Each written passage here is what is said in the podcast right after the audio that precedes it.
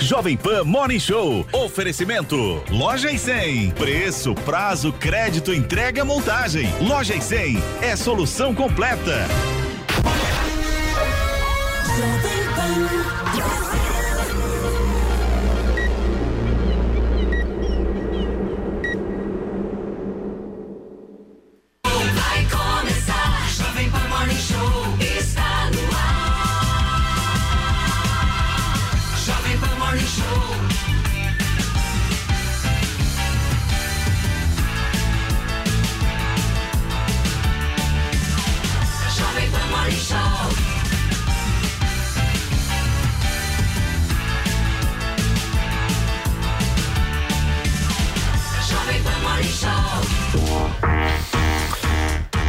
ótima segunda-feira, minha excelência. Bom dia para todo mundo que nos acompanha aqui na programação da Jovem Pan News. Tudo bem com vocês? Passaram bem de final de semana? Vamos nessa, porque aqui você se informa até às 11h30 com a gente, principalmente se diverte muito. No programa de hoje, nós vamos repercutir a informação da Bloomberg de que Jair Bolsonaro teria pedido ajuda a Joe Biden contra Lula. O presidente brasileiro também voltou a criticar o Tribunal Superior Eleitoral e a gente traz tudo por aqui. Nós vamos te atualizar também sobre as buscas no Amazonas pelo indigenista Bruno Pereira e o jornalista Don Phillips. A Polícia Federal confirmou que encontrou objetos dos dois desaparecidos. E tem debate também sobre cota racial no morning de hoje. Uma pesquisa Datafolha revelou que metade dos brasileiros são sim favoráveis à política de inclusão nas universidades públicas. Tudo isso e muito mais você verá aqui no Morning desta segunda, início de semana. Estamos começando daquele jeito e com a nossa abelha rainha de volta. Paulinha, bom Gente, dia. Gente, voltei com a sonoplastia do Adriles. Olha que bonito ele fazendo bzz aí. E temos uma hashtag já para chamar de nossa, porque se Bolsonaro pediu ajuda, será que ele pediu mesmo? Mesmo ajuda, vocês no Twitter também podem pedir, não é verdade? Hashtag quero ajuda para o que exatamente? Pode pedir aqui no Twitter e também participar do programa opinando sobre todos os assuntos e fazendo aquelas brincadeiras maravilhosas que só vocês do Twitter sabem fazer para entrar aqui no programa no final. Muito bem. Paulinha, nós vamos começar o programa falando de pesquisa, é isso mesmo? É então isso já vamos aí. trazer aqui, Vini, por favor, os dados da pesquisa que foi divulgada hoje do BTG Pactual. Essa é uma pesquisa fresquinha que entrevistou, inclusive, por telefone, duas mil pessoas entre os dias 10 e 12 de junho. E é importante a gente registrar aqui que a pesquisa está lá no TSE, se você quiser conferir, com o registro BR-03958-2022. Vamos aos números da pesquisa pesquisa estimulada. 44% dos eleitores optam por Lula no primeiro turno, 32% Bolsonaro, 9% Ciro Gomes, seguidos de 2% Simone Tebet, 1% André Janones, 1% Felipe Dávila do Novo. O resto dos candidatos, que são José Maria, Imaré, José Maria Eimael, Vera Lúcia, Sofia Manzano, Luciano Vivar, Leonardo Pericles, Pablo Marçal, não pontuaram. Nós tivemos também nenhum nenhum 5%, branco e nulo 2%, e não sabem não respondeu, mas 2%.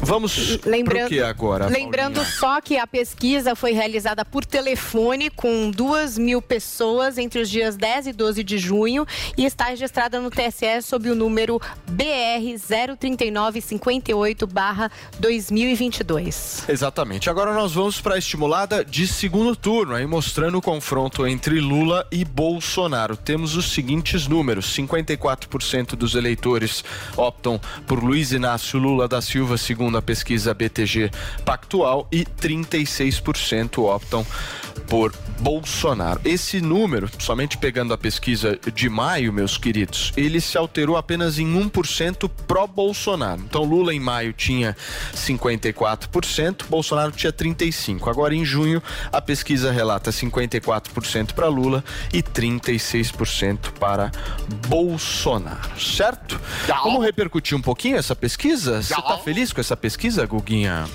Olha, é mais uma pesquisa que aponta para a mesma direção das outras. O Lula está consolidado com pelo menos 40 pontos já a partir do primeiro turno. Nos votos válidos, ele vence no primeiro turno na maioria das pesquisas. E é, tem inclusive o Estadão fez, né? Ele fez um, um programa que você junta todas as pesquisas e a metodologia das pesquisas, Nossa. não só os números, né? Para apontar qual que é a diferença, qual que seria o, o, patamar do Lula e do Bolsonaro, e dá isso também, dá 16 pontos lá, aqui tá dando 12. Então o Lula, de fato, tá consolidado e está partindo já da casa dos 40, o que é inédito, né? O Lula, toda eleição começou com uma base de 30 pontos. Dessa vez ele está começando com 40, o que é uma péssima notícia para Jair Bolsonaro. Essa pesquisa mostra também uma má notícia para Simone Tebet. Ela continua ali com dois pontos, não avançou, portanto, em nada até agora, apesar de terem anunciado ela como nome da terceira via. E a rejeição da Tebet também é alta. Nessa pesquisa, nem tanto, porque essa pesquisa ela, ela faz de uma maneira diferente. Ela pergunta não só a rejeição, mas se as pessoas conhecem o candidato. Então, ela é muito mais desconhecida ainda do que rejeitada nessa pesquisa. Mas na da semana passada, na Genial Quest, ela estava com 63% de rejeição. O Dória tinha 60 quando foi limado. Mas é, há, existe esse fator dela ser desconhecida. As pessoas têm uma predisposição a ter uma rejeição àquele que ainda não é conhecido. Porém, é muito alto. Então a Simone Tebet é outra que, se não crescer logo, vai sim ser abandonada. É uma pesquisa muito ruim para ela. Em junho, julho, vão ter as convenções partidárias. Por mais que o PSDB tenha dito que oficialmente está esteja colocando o Tasso como vice, se ela não crescer em um mês, ela vai ser abandonada. E Bolsonaro, mais uma pesquisa para colocá-lo no modo desespero. A gente está vendo o Bolsonaro no modo desespero. Vamos falar disso aí já já mais, Muito mais bem. um pouquinho. Ô, Drilinho, deixa eu te fazer uma pergunta, porque a gente, se a gente tentar analisar os dois pré-candidatos, eu pelo menos estou interpretando a campanha do Lula até aqui como uma campanha olhando muito para o passado, né? Se você for olhar, é uma campanha revisionista o tempo inteiro. Então, por exemplo, ele já chegou publicamente falou que quer rever a reforma trabalhista, ele quer regulamentar a mídia, ele quer rever privatizações. Então, o Lula ele vai olhando o tempo inteiro para trás. Isso é uma estratégia acertada? Isso é uma estratégia de um homem que está num pedestal de megalomania. Por quê? Porque ele tem apoio ostensivo da grande mídia e do próprio judiciário que o soltou por questões jurídicas. É engraçado, né? Quando você fala isso dele, que ele olha para o passado, e eu concordo plenamente com você, Paulo. O Lula percebe o passado não como um conservador, mas como aquilo que ele mesmo chama de reacionário. Ele percebe o passado do PT como um, um paraíso em, em, que jorra leite e mel, como uma utopia que nunca aconteceu praticamente no Brasil. Você teve um voo de galinha no governo Lula, que depois, pela bolha de crescimento através de commodities, através de consumo, se esfacelou no próprio governo da Dilma Rousseff. E ele percebe o passado dele enquanto candidato, candidato à presidência da República, que as basófias que ele fazia, que ele estatizar tudo, que não ia permitir privatização, que eventualmente não faria reforma trabalhista, que não faria reforma tributária nem da Previdência, coisas que pioraria o país se ele tivesse cumprido essas promessas, coisa que ele não fez nos seus governos, agora ele faz. Então a gente tem essa dúvida constante e premente em relação se o Lula, esse Lula de basófias do passado idílico que nunca houve, ou o Lula que prometia coisas absurdas que poderiam é, é, destruir o país, coisa que ele não fez, vai se realizar no eventual governo Lula. Agora, essa essa pesquisa especificamente, eu não vou discutir os números, que elas são iguais das últimas pesquisas, mas ela tem uma grande notícia para Bolsonaro. A perspectiva da projeção da economia está melhorando paulatinamente. O preço da gasolina, a questão da, da, da do desemprego, a questão da, do crescimento econômico, a questão da inflação, tudo teve ligeiras melhoras e tende a melhorar de acordo com as projeções da economia. A gente está tá, tá, tá, o desemprego está caindo, o crescimento sustentável sustentável está aumentando. O Bolsonaro está tentando, na medida do possível, dialogar com governos para baixar a bomba da gasolina. O dinheiro do Auxílio Família está caindo no bolso do trabalhador mais pobre. Ou seja, são projeções e prognósticos projetivos de uma economia maior e melhor. Ou seja, e a gente sabe que sempre o gancho principal de qualquer campanha eleitoral é a economia num país que tem classe CDE, que é a maioria da população. Ou seja, se houver uma publicidade bem direcionada na campanha do Bolsonaro para alertar a população para esses bons números, todo esse discurso simbólico, em grande medida, cai por terra no futuro próximo. Agora, por favor, Paulinha. É, o, o, Bolsonaro meio já começou, né, com vídeos de campanha e Sim. tal. Você acha que está indo nesse sentido, Adriles, do que você imagina que possa levantar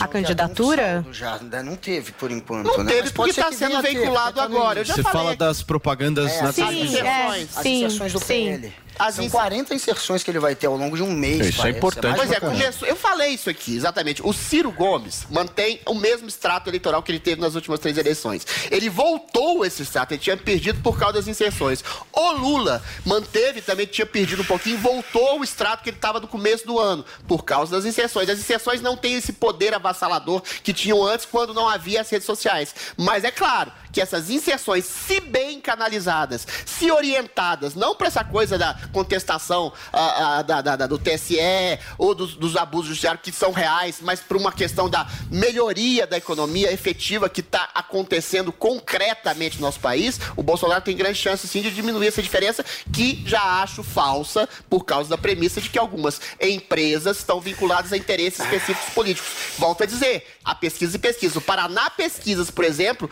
eh, fresquinho também, Guguinha, falou que o Bolsonaro está bem à frente de Lula em Brasília, está à frente em São Paulo. São Paulo, com o Tarcísio, que é um candidato que eventualmente não reúne a oposição e o ódio que existe a Bolsonaro, pode ainda mais alavancar a candidatura do Bolsonaro. Então, se você ler profundamente, não pela superfície, tá, Ah, Noblar? tá fazendo- Como eu leio as pesquisas, Bolsonaro recebe boas notícias, Sim. sim, no futuro alvissareiro. entrar antes das oito, eu não vou falar muito não, só pra ficar ainda no Você que quer ir na superfície. É, Vai na superfície aí. Na superfície Surfa que na superfície tocou. que eu mergulho na profundeza. A superfície é você dizer, por exemplo, que essa pesquisa ela pode ter sido encomendada por gente interessada em, em querer é, passar uma imagem ruim do Bolsonaro. Essa em especial é da BTG Pactual, um banco que é ligado, que já foi fundado pelo Paulo Guedes. Enfim, tem alguma influência ainda do Paulo Guedes ali. É da BTG Pactual.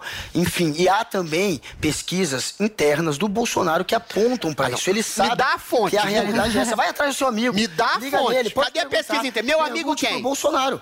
Liga nele, manda um zap Você pra você ele. Conversa com ele? É a fonte eu sua não, também? mas a imprensa Ah, tem fontes, eu tenho fontes interna. também do lado dele. né? Tem gente do lado dele. Você tem espião no comando? Opa! Bolsonaro sabe que essa é a Fica realidade. Guga ligado tem em espião, hein, Bolsonaro. Bolsonaro? É, e sobre é, o, o, o Lula, né, tá falando, o, o Paulinho citou há pouco a reforma trabalhista que ele quer revogar, ele mudou é, esse, essa narrativa. Ele não quer mais revogar a reforma trabalhista, ele quer modernizar. E por que, que ele mudou? Ele mudou porque ele quer atrair o Michel Temer. Mas não era o discurso dele não, mas ele até mudou uma porque semana agora atrás, né? Temer tá vindo. E aí, pra atrair o Temer, ele vai mudar o discurso. Muito ele bem. tá se adaptando. Cubaninha, seguinte, se a gente somar Simone Tebet com Ciro e com os outros dois que tem 1%, o Janones e o... Quem é o outro que tem 1%, Paulinha? Felipe Dávila. O Felipe Dávila. Se a é. gente somar esses, nós estamos com 13% das intenções de Tá. voto. Vocês acham que essa é uma eleição de primeiro turno? Mas é claro. Independente quem Não. seja Se o continuar vencedor? isso de 13%, Porque pra eu não seis. consigo Acho bem- enxergar uma- não. um segundo turno numa eleição Não dessa. tem, Ou eu acho tem. que o Bolsonaro decola, voto ou o útil. Lula ganha no primeiro. Não, calma lá. Não tem Se outro os números jeito. estiverem corretos e se eventualmente a campanha eu- não, Adriles, mudar essa polarização do O jeito ponto que é ela o seguinte, tá. nós estamos Calma falando aí. de Não vai mais 70 mudar. aqui, ó. Eu vou Só somar se- mais ah, os isso é um fato 5 de nenhum, vou somar 2% de nulo e branco e não sabe não respondeu Um, mais Chuchu, 2. deixa eu te falar uma coisa, Tudo é isso, matemática. calma, Vamos lá. calma. Tudo isso dá 22%, ou seja, Tá bom. 78% da população já, Já tá decidiu entre Não, não já, Bolsonaro na verdade, e Lula. 81. Tô Você trazendo tem os dados 10 da pontos. Peraí, eu- dados da você pesquisa tá de hoje, querido. Tá Até. Eu tô tentando me debruçar na pesquisa de hoje. Se você não concorda com a pesquisa, é outra coisa. O que eu quero entender é da Zoe é, essa eleição, uma eleição que vai ter segundo turno? Essa é a minha pergunta. Polarizada dessa maneira, com 81% decidido. Eu acho pouco provável. também. E sem fiscalização e sem voto impresso, muito provável que aconteça sim uma fraude aí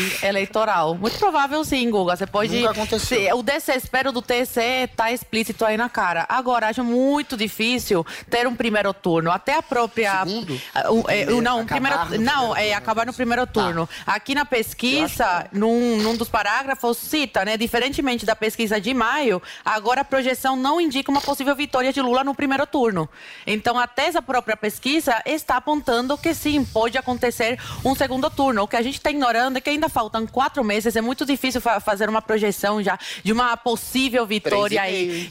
De, Lula, porque tem ainda a campanha, eles têm que sair às ruas, vai ter tempo de TV, o Bolsonaro vai ter tempo né, de desmentir todas as falácias em relação à pandemia, aos números né, econômicos que estão querendo jogar tudo no colo dele, a economia, né? Tem, é, tem essa possibilidade de se recuperar e ele, junto com Paulo Guedes, já está se movimentando para isso, tanto que o desemprego caiu, está em 10,4%, salvo engano. É, o PIB aumentou, está surpreendendo o mundo, até a própria Globo teve aí que a Miriam Leitão teve que engolir aí o orgulho e colocar esses números. Então, a economia do Brasil está se recuperando, comparada com vários países aí que tinham uma projeção de recuperação maior que o Brasil. Está surpreendendo o mundo. Cabe agora ao Bolsonaro, nessa campanha dele, ao invés de ficar mais em atacar a esquerda e, e esquerda e corrupção, é, colocar né, os feitos do governo, o que o governo fez e o que o governo está fazendo para melhorar a crise econômica e por que né, é, dessa crise ter se instaurado. Não só o Brasil, como todo mundo está passando por isso. E se deve ao isolamento social. É. Então, ao invés dele ficar só atacando, tem que, que começar a valorizar, né, colocar o que o governo fez, já que a mídia agora vai com tudo contra ele. A gente vai entrar nessa pauta daqui a pouco Perfeito. sobre a visita dele aos Estados Unidos. Então, a gente vê como, por mais que o governo se saia bem em várias situações, a imprensa né, e o judiciário está sempre atacando, está sempre tentando diminuir os feitos do governo. Então, o Bolsonaro agora tem que colocar, porque é muito fácil quem está no governo ser atacado. Né? Todos os candidatos, o judiciário, a imprensa vai cair matando em quem está no poder. Aí é muito fácil para essas pessoas. Gente, nós vamos repercutir uma informação agora no show da Bloomberg de que o presidente Jair Bolsonaro teria pedido ajuda do presidente dos Estados Unidos, Joe Biden, contra o pré-candidato do PT à presidência da República, Luiz Inácio Lula da Silva. Seguinte, nós vamos sair de São Paulo e para Brasília agora, porque o jornalismo da Jovem Pan está lá representadíssimo pela nossa Paola Cuenca. E eu quero entender, Paola, de você, se eu não me engano, você deve estar no Congresso Nacional agora, de que forma esse pedido foi feito? Conta um pouquinho pra gente. Olá, bom dia. Olha, de acordo com fontes que conversaram com a agência de notícias Bloomberg, esse pedido foi feito durante aquele encontro privado ocorrido entre o presidente dos Estados Unidos, Joe Biden, e o presidente do Brasil, Jair Bolsonaro. Encontro que aconteceu na última quinta-feira, ali no contexto da Cúpula das Américas. Inclusive, a gente acompanhou essa situação desse encontro e a fala que Joe Biden e Jair Bolsonaro deram ali ao final desse encontro privado. Ao final do encontro, Bolsonaro já tinha dito que eles falaram ali brevemente sobre eleições eleições. Joe Biden reforçou que conversou com Jair Bolsonaro sobre a segurança desse sistema, desse processo eleitoral brasileiro, um processo eleitoral que já tem uma tradição. Mas o que acontece é que essas fontes que conversaram com a Bloomberg colocam que o presidente da República, Jair Bolsonaro, pediu uma ajuda a Joe Biden a respeito do processo eleitoral, colocando que o principal adversário dele nessas eleições, o Luiz Inácio Lula da Silva, ex-presidente do Brasil, seria um perigo para os interesses dos Estados Unidos. De acordo com essas fontes, também no momento em que Joe Biden escutou essas palavras de Jair Bolsonaro, ele desconversou não deu uma resposta específica a respeito do assunto, mudou o foco da conversa e ficou por isso mesmo. Mas que esse pedido de ajuda, colocando que Lula seria um perigo aos interesses dos Estados Unidos, aconteceu por parte de Jair Bolsonaro. Paula, e uma outra pergunta para fazer para você. O Bolsonaro voltou a criticar o TSE, né?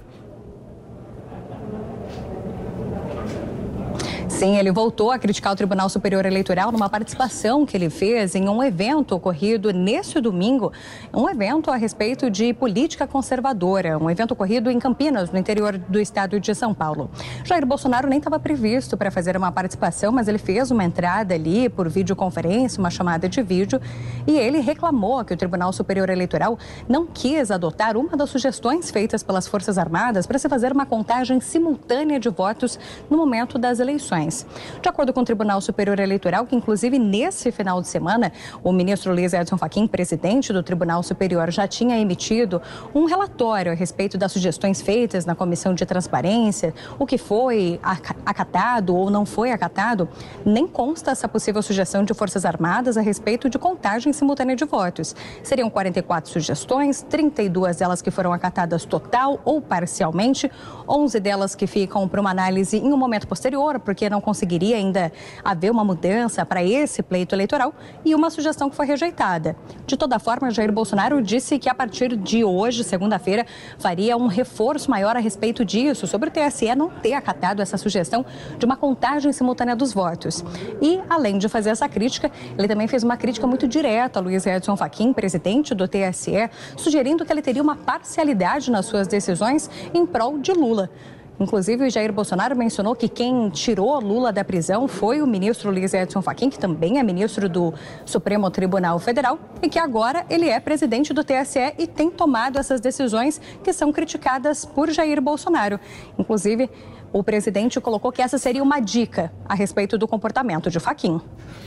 Muito bem, Paula. Obrigado pelas suas informações diretamente de Brasília, trazendo um pouco de contexto aí sobre essa tumultuada relação. Certo, Paulinha? Certíssimo. Vamos repercutir essas informações aqui. Será que ele pediu Exato. mesmo ajuda do Biden e faz sentido pedir ajuda pro Biden? Porque o Biden não come mortadela, não sei. Alô, Alexandre de Moraes, E fake aí? news, hein? Cubaninha, fala você primeiro. Não, Paulo, são suposições, não tem confirmação de nada. É. Nem o Biden, nem o Bolsonaro se manifestaram a respeito disso ainda. Então eles já estão Informação colocando, estão é, informando a população dessa forma. concordo. Ao invés de colocar, não foi confirmada essa informação, mas vamos aguardar os presidentes de ambos os países se pronunciarem. Não, já disseminam essa fake news aí que eu queria que o Alexandre de Moraes né, fizesse alguma coisa, como ele faz com, a- com parte da, da direita, que tem a coragem de bater de frente e contestar as inconstitucionalidades dele. Bom, gente, é o seguinte, eu, co- como eu estava falando na fala anterior, a imprensa, ela não perde a oportunidade. Sempre que, que,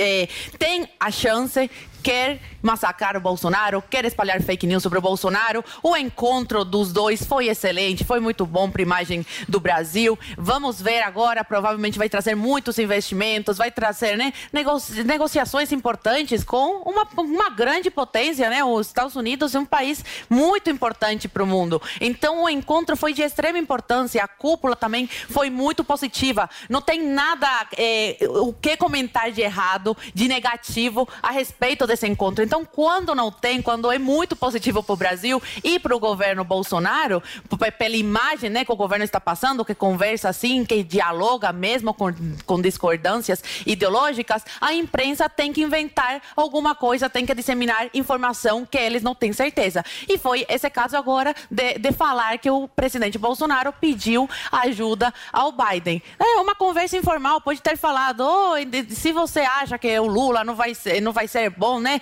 pro relacionamento com os Estados Unidos, apoia meu governo, mas não é uma questão de vou dar um golpe, me ajuda com o exército dos Estados- dos Estados Unidos, igual aconteceu quando o Bolsonaro foi para a Rússia, falaram que ele foi lá se encontrar com hackers para ajudar aqui no Brasil. Então, quando o Bolsonaro vai a algum país, visita um país, se encontra com alguma personalidade do país, é porque ele está tramando um golpe pro Brasil. É muito sério isso, é muito sério. E essas acusações são sem provas. E foi o Faquin, um, um, um ministro falando isso, acusando o presidente da República de ter ido se encontrar na Rússia com hackers para invadir o sistema eleitoral aqui no Brasil.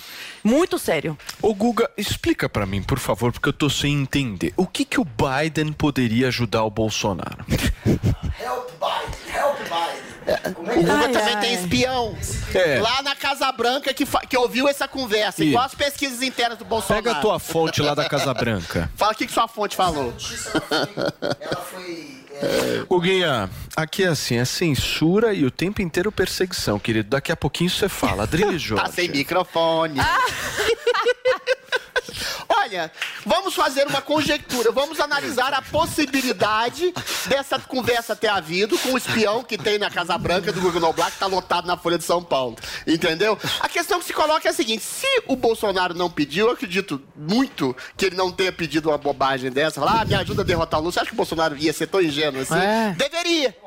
Mas deveria, sabe por quê? O Lula realmente é a premissa de uma ameaça à democracia. Ai, porque o Lula nos oito anos nunca fez. Só que agora ele tá mais velho, tá mais demente, não tem nada a perder, foi preso, tá ressentido, ele tem o apoio da mídia total na mão, como tinha também, a, a, a, quer dizer, tem o apoio da mídia total na mão, tem o apoio total e restrito do judiciário que o soltou, ainda que admitam que ele é um corrupto, como o Fux falou ontem, olha, as provas são cabais da corrupção endêmica que houve na época do lulopetismo. Ou seja, todo mundo sabe que ele é corrupto e todo mundo anui e passa pano para sua corrupção. Ele fala e lança acenos a tiranias da América Latina, como a Venezuela, como Cuba, como o Congo na África. Ou seja, ele prefere se aliar a tiranetes. Ele tem uma simpatia muito grande pelo Putin, não por razões estratégicas econômicas, mas por alinhamento ideológico. Ele está mais megalomaníaco, mais vaidoso, sem peias de dizer o que pensa, fala que vai regular a imprensa. Então, tudo isso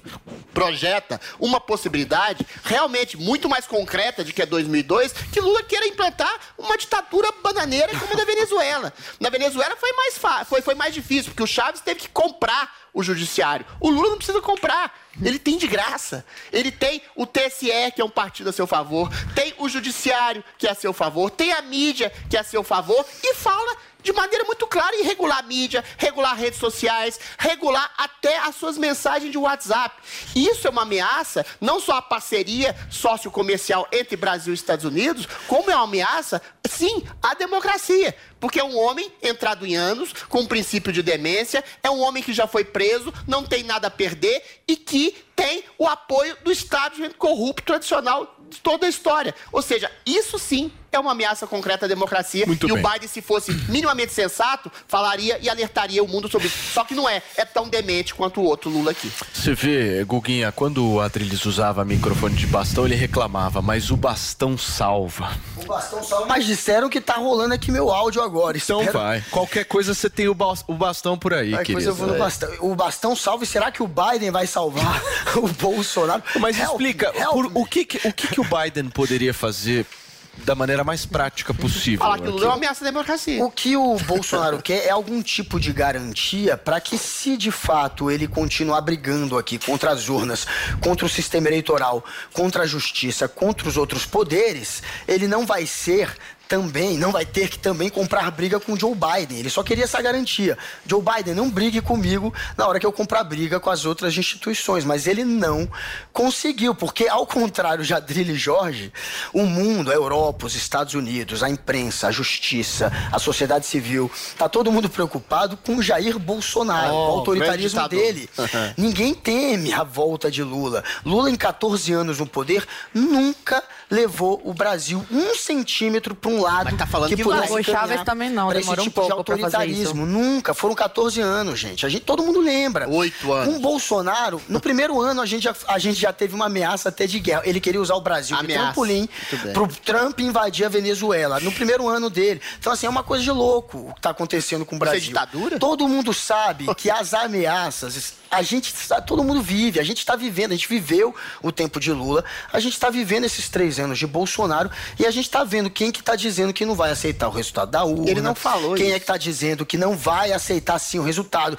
Quem é que está dizendo ah. que as eleições para acontecer deveriam ter contagem de militar, querendo colocar os militares três meio, notícias da mesma forma e falando todas como mentirosas. os chefes dos militares, como o líder daquilo. O Bolsonaro tá, o mundo está preocupado. Não sou eu, é o mundo. Eu também tô. Uh. É o mundo. Não adianta o, o Adrilles ficar repetindo, e ele vai repetir mais vezes. Regulação da mídia, bababá. Não, não sou eu, é o Lula, cara. É, que eu, é, vai, vai, é o Adrilles. Vai, eu, é o Lula que fala isso. Você é doido. Você tem que conversar com E não vai ser isso que vai te convencer o Lula falou 10 vezes. é o Lula que falou, não sou eu, não, Tá difícil, hein? Tá difícil, hein? Ele pode repetir essa cascata que não vai te convencer, porque você vive a realidade. Se a gente quiser entrar em regulação da mídia, a gente entra. A regulação da mídia tem todos os países capitalistas. Alemanha, Inglaterra, meu... Opa! Opa! Se você quiser senhor, entrar nisso, calma, a gente entra. Calma. A gente entra, porque regular Nossa a mídia é regular o mercado, é tá, só como isso. é que vai ser Inclusive, regulado, eles falam, vocês querem o um modelo inglês ou alemão? Eu acho que o modelo inglês ou alemão não cerceia a liberdade de ninguém. Mas vamos ah, continuar no entendi. tema aqui, que é a ajuda do Joe Biden, porque essa é mais uma cascata para tentar fazer o Biden vai entrar nessa, você acha? O Joe Biden ignorou o Jair Bolsonaro. O Jair Bolsonaro fez o papel de um líder de uma republiqueta Essa é a imagem que ele passou. Qual é a fonte mesmo? Ele foi ignorado, foi a Bloomberg que deu essa notícia. Até agora Jair Bolsonaro tá quieto, não Vozes teve coragem cabeça de de negar. Não, e Bloomberg. Bloomberg. Pois é, não sei. E a imprensa inteira tá dando, é, e ninguém, ninguém do governo até agora negou. Sabe por que, que não negou? Ah. Porque ele tem medo de ter sido gravado. Porque ele tem medo de, de que tenham provas. Que nem quando aquele deputado falou que tinha gravado ele, é, contando pra ele que tinha corrupção na vacina e ele não tinha feito nada, e ele ficou quieto, não teve coragem de negar o que o deputado falou, porque tinha medo de Mas vazar isso não provas. é uma ele tá quietinho. terrível se ele falou Ele isso. tá quietinho. Acho que é ingênuo, Por que, que Bolsonaro terrível, está não. calado, gente? Porque aconteceu. Tem nada. Ele, Porque ele sabe que a aconteceu. democracia. Ele fala que vai regular a mídia, regular a Mas, imprensa. Rafinha, Ele fala que apoia a Pro ditadura. Biden, Ué, se a gente for analisar pro Biden, ele- o Biden não é próximo do Bolsonaro, mas se o Biden tivesse que escolher entre Bolsonaro e Lula, eu acho que ele ficava com o Bolsonaro. é lógico. Porque É. se vier o Lula, o Lula vai abrir é as portas pra Venezuela. China. Não, É pros, aí. China para- vai avançar então, para os interesses é dos. Estados Unidos. Foi isso que, o, que, o É. Trump- que o Bolsonaro quis fazer. Mas é isso. Eu represento seus interesses. Deixa Mas eu fazer é o que eu aí. quiser no Brasil e você depois a gente faz o nosso acordo ele aqui, não você faz falou, o que poderia quiser. ter dito Agora, de maneira o, muito o- clara. o, o Biden não deixou se vender por isso. É ele se está preocupado com a democracia no Brasil. E ele não vai é, passar pano e não vai dar um- um- um- o aval para o Bolsonaro se sentir à vontade para fazer o que quer. Então ele ignorou o Bolsonaro. Mas a, a estratégia é essa: de fato, mostrar que ele é mais subserviente aos interesses dos Estados Unidos Não é do que o Lula. subserviente, é o interesse de parceria comercial Ele can- ele- prol se da você levantar democracia Melhor isso do povos, que abrir né? as se você colocar China, o hino dos Estados-. Sujeito puxa saco de ditadura, Galera, tô terminando. né? quer regular a mídia. O hino dos regular- Estados Unidos e pra a bandeira americana, o, o Bolsonaro levanta pra, pra aplaudir. Ele Muito é um, ele é melhor um que isso. Isso é melhor que Pelé. aplaudir pra China, né? Subserviente. É melhor que ser subserviente a. Vamos em seguida, Zoe. O Biden não caiu. O. Biden não caiu. Vamos lá, Drilinho, por favor. Não, a questão que se coloca é se o Bolsonaro não falou isso, deveria ter falado. Porque Lula é uma ameaça concreta à democracia, porque ele se coloca ao lado de ditaduras sanguinárias e se coloca desconfiado do poderio americano. A questão é muito simples. Em relação à ameaça potencial do Bolsonaro à democracia,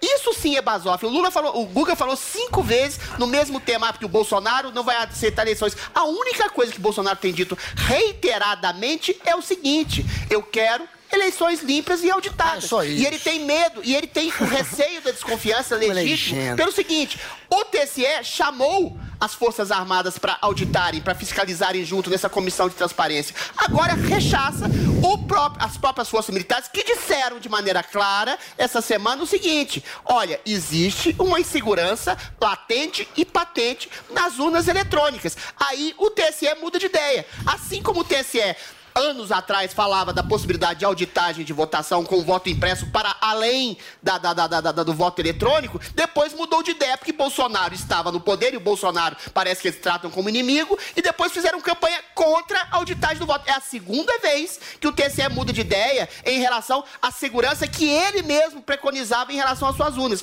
Então, tem caroço nesse angu aí. Então, o TSE que usa, se usa do seu poder como poder político contra o Bolsonaro, como a Zoe disse, quando o próprio ministro, chefe do TSE, fala que há a possibilidade de hackers russos aliados a Bolsonaro a invadirem o sistema, então, o o TSE sistema. se transforma num é ator político. de é esse o receio do É Bolsonaro. É, fala, esse o receio da atuação política de um órgão de justiça eleitoral se, a- se colocar como Ok. ator político contra o próprio Deturpa governo. Zoe, é por isso. favor. Essa é. Não, eu queria responder a fala do Guga, mas também queria complementar a fala do Adriles, que 39% das urnas eletrônicas não passaram por teste, tá? 39% das urnas não passaram por teste. Respondendo o Guga, da forma que ele fala, da forma que a, que a mídia, a imprensa está colocando, parece que o Bolsonaro pediu ajuda ao Biden, mas para dar um golpe aqui no Brasil. E como o Biden po- poderia ajudar? Mandando o tanquezinho de guerra para cá, mandando o exército para cá, para fechar o legislativo, para fechar a- o STF. É, é- é isso, porque pare, dá a entender isso, né? Esses ataques da imprensa.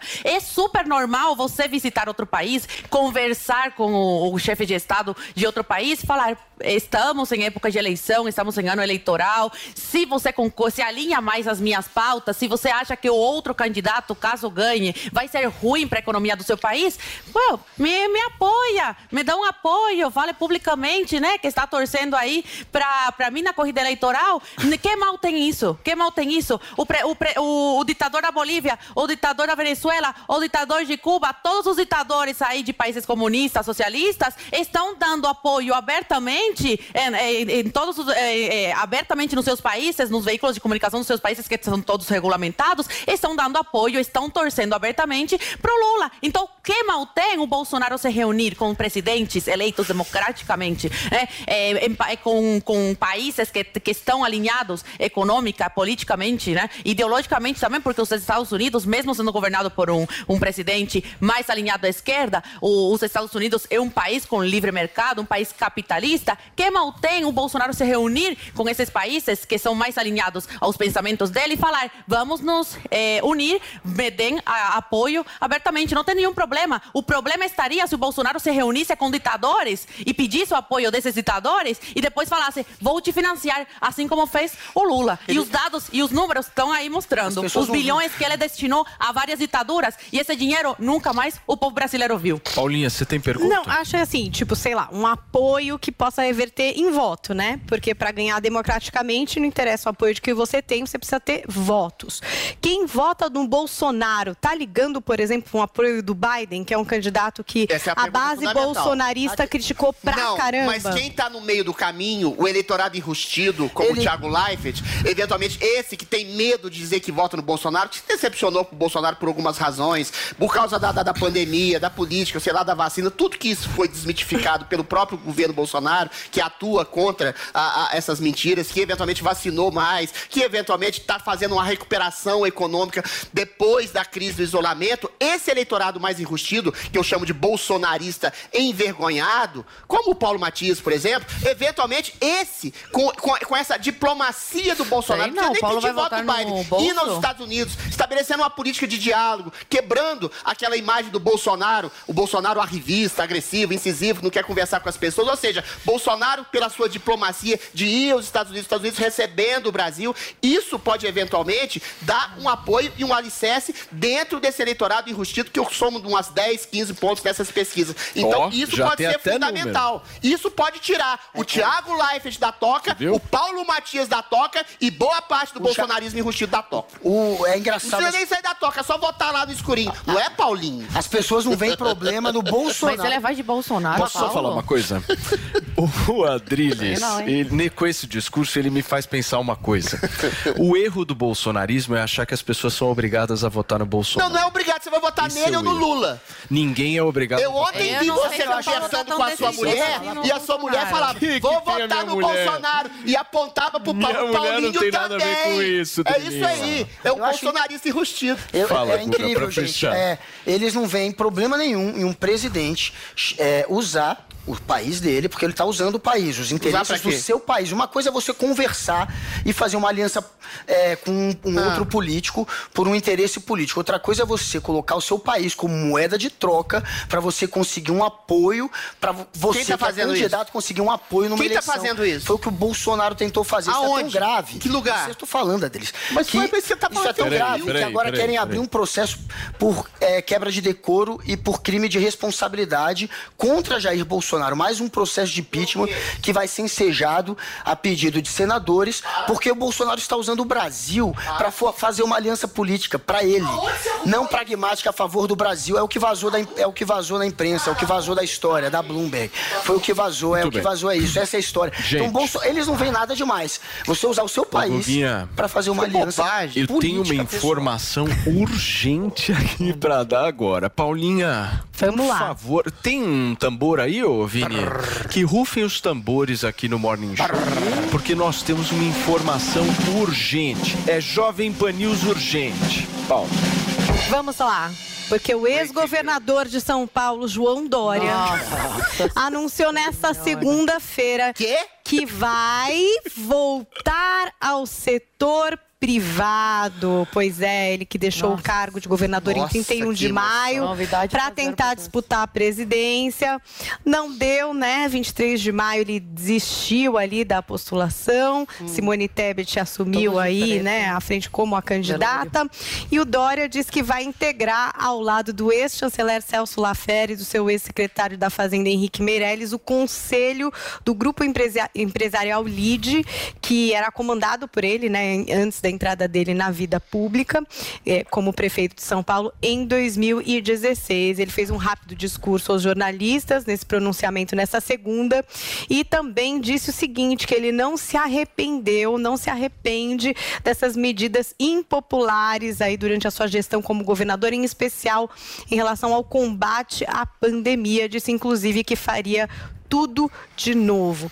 E ele também disse que não deixará o PSDB. Então tá aí a informação desse pronunciamento de hoje do João Dória. Muito bem. O que, que, vocês querem falar sobre Eu isso? Quero, eu quero, por favor. Em agosto de 2021, o profeta Adriane Jorge disse: João Dória, com essas medidas antipopulares, anticientíficas, de isolacionismo social só para fazer birrinha no Bolsonaro, a quem, quem, a, quem, quem a, a, o, ele, o, elegeu para governador de São Paulo, está se tornando Era um cadáver político. Em setembro eu disse: João Dória é um cadáver político. Em janeiro eu disse: João Dória está fedendo como cadáver político. Paulo Matias me contestou. A Jovem Pan me contestou. Eu, Adride Jorge, o profeta, acertei. Boa morte, João Dória. Boa morte. Adeus. Em agosto de 2021, você falou: Sérgio Moro não será candidato. Eu em falei, outubro, ele foi! Ele foi. Em outubro de 2021, você falou novamente: Sérgio Moro Essas será candidato à presidência da República. Paulinho, o que que fez? Foi lá e apostou 18 conto. Em janeiro, você reforçou e falou: Sérgio Moro será sim candidato. Paulinho falou: não, não vai ser candidato. Em abril, Sérgio Moro desistiu. Paulinho falou: Sérgio Moro não vai ser candidato. Só que Paulinho tá até hoje sem o dinheiro. Esse é o ponto. Ah, verdade. Em agosto de 2021, Adriles disse: Mil Sérgio Moro será candidato. Meu em outubro, Deus. Sérgio Moro é uma competição. falou: eu sou candidato pela, pela União Brasil. Paga, Adriles. Eventualmente ele Até foi hoje candidato. você não me pagou. Ele desistiu. Até hoje você não me eu pagou. Eu ganhei a do Dória. eu ganhei a do Dória. Do Moro também. Moro falou que foi candidato, foi candidato. Ah, imagina se virar O Moro falou que era candidato e era. Mas eu sou candidato. Que, que loucura, que loucura. Promessa com amigo, imagina com o eleitor. Ganhei, ganhei tudo. Ah, Mania, por favor. Adriles Profeta. Você também é profeta, oh, Adriles Profeta, era uma coisa meio óbvia o que é, aconteceria. É. Então você Mas previu uma óbvio. coisa Uau, óbvia. né? Grande coisa dele prever. Era claro que o, o Dória desistiria aí no meio do caminho e que não teria Só ele nenhuma chance né, real de ter voto. As pessoas o condenaram por causa do, do não só da traição ao Bolsonaro, né, que ele se elegeu com essa bandeira, o né? Bolsodória, mas também como ele conduziu a pandemia. Ele se queimou aí completamente com essa questão e com a briga também interna com Eduardo Leite, que fez com que perdesse muito apoio interno né, dos caciques do, do PSDB. Então é uma morte que todos já esperávamos e cuidado aí, candidatos e pré-candidatos que querem agora se lançar, entrar nessa vida pública. O brasileiro tá acordado, viu, minha gente? O gigante não tá mais dormindo como antigamente, não. O que você faz, você paga. E paga bonito na urna, né? O, o Dória se elegeu aí graças ao presidente Bolsonaro. E agora é o, é o, um dos políticos, se não mais, odiado do Brasil. Acho que só perde pro, pro Lula. Lula. E foi, boni foi bonita essa cena. Tava todo mundo de preto preto, né? A dama de preto, a mulher dele de preto. É, isso mesmo, tem que enterrar, né? O cadáver. Então era o velório aí, todo mundo de, de preto. Sentiu uma cutucada no Adrilha, você não sentiu, não. Paulinha? Do tipo. Eu, ela falou que a minha profecia acordou, vai responder Mas na urna. Pessoas, havia pessoas da Jovem Pan que negavam. Mas eu nunca neguei essa realidade, é, é. É, você é sensato. falando eu sou sensata, por sensata. favor. Mas uma, um fato isso é claro, né? O Dória vai ganhar mais dinheiro que todos nós juntos. Mas ele não quer mais dinheiro. É. O Dória já tem. Ele quer poder. Quando você tem dinheiro. Mas você- vocês acham que agora ele se aquietou, aí vai foi ficar aí na vida né? privada? Foi fácil Não, pra né? ele? Foi Mas pro né? ego dele, pode voltar aí? Deve estar num E psiquiatra, psicólogo, tomando vários Pega remédios. fontes, porque o- o ego que esse cara tem. Consulta as vozes na cabeça. A rejeição, a rejeição ao Dória, que eles estão aqui, inclusive, relembrando, que é muito alta de fato, é tão alta quanto a do Bolsonaro e não a Só do que ele não Lula. tem engajamento nem voto. E não a do Só Lula. essa diferença. O político mais odiado do Brasil hoje é Dória junto com Bolsonaro. Só Junto pra com deixar Lula, claro. que não consegue sair às ruas, O né? Lula Guga? tem. Quem que é o jornalista 15 mais odiado? Peraí, turma, peraí. O Lula Fala, tem uns Guga. 15 pontos a menos de rejeição do que Da o Pan, Bolsonaro. eu sei. Tá. Então, Data assim, fraude. Jair Bolsonaro, sem dúvida nenhuma. Inclusive, ele e João Dória estavam pau a pau no segundo turno. O João Dória podia vencer o Bolsonaro no segundo turno, por conta da rejeição. Ninguém quer Jair Bolsonaro. O antibolsonarismo é gigantesco. Guga, sim. É, esse, é isso que vai derrotar o bolsonarismo, inclusive. O antipetismo é inferior hoje ao antibolsonarismo. Então, é, fica esse papinho, né? Como se, é, enfim, como se o odiado fosse o Lula, mas não é. E o Dória. É assim que ele abriu mão da candidatura a presidente, porque ele foi sabotado pelo partido dele, também comprou muitas brigas internas. Ele nasceu do Bolsodória, depois ele saiu do Bolsodória e tentou fazer de novo aquele papel do social-democrata, não colou. É, tem a história do isolamento social que ele fez é, e muito bem feito, com razão, para salvar vidas, mas que foi usado contra ele politicamente, com uma narrativa que foi repetida, que é repetida até hoje contra narrativa ele, do isolamento pelos terra, bolsonaristas filho. que Todo usaram ele como exemplo de governador que tinha que ser atacado. Então ele foi o governador mais atacado pelo bolsonarismo. E isso pode explicar Ele talvez empreendedorismo, Guga. Isso talvez Essa é explique- narrativa. ele, isso talvez explique a rejeição dele. Esse papo de que ele arruinou o empreendedorismo é cascata. Vai, vai As pro Uber, economias- pega qualquer Uber aí fala As que economias que 70 se recuperaram mais rápido Pelo são as que se Deus. isolaram antes. O povo não Mentira! você, Isso tá? é se isolaram antes, é só você ver a Mentira, olha a Suécia lá, fofinho. Por exemplo, a China é um grande exemplo, e não só a China, vários outros países. A gente pode ver A o Brasil. China é uma mentira, O Brasil e os. Estados Unidos, que não seguiram esse modelo. O que, aconteceu? E são vidas que A estão sendo... Flórida está bem, querido. O, João. Não, mentira é o que você está falando. Querer dizer que isolamento social causou o colapso da economia é uma cascata. Ninguém. Meus amores. Se- licença, eu tô falando. Ô, Paulinho, eu tô falando, velho. Peraí. Tô eu falando. Preciso, eu preciso ir pra um- eh, Vocês estão falando, mas tem um negócio chamado horário. E horário é horário. São 10 horas e 46 minutos. Eu vou para um rápido intervalo comercial. Na volta, a gente escuta cotas raciais e tem atualização também sobre os desaparecidos no estado do Amazonas. Fica por aí.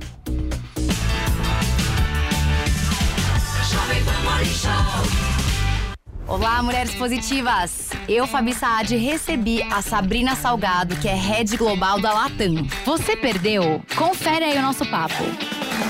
Me considero privilegiada porque eu nunca senti uma condição sexista é super ou machista.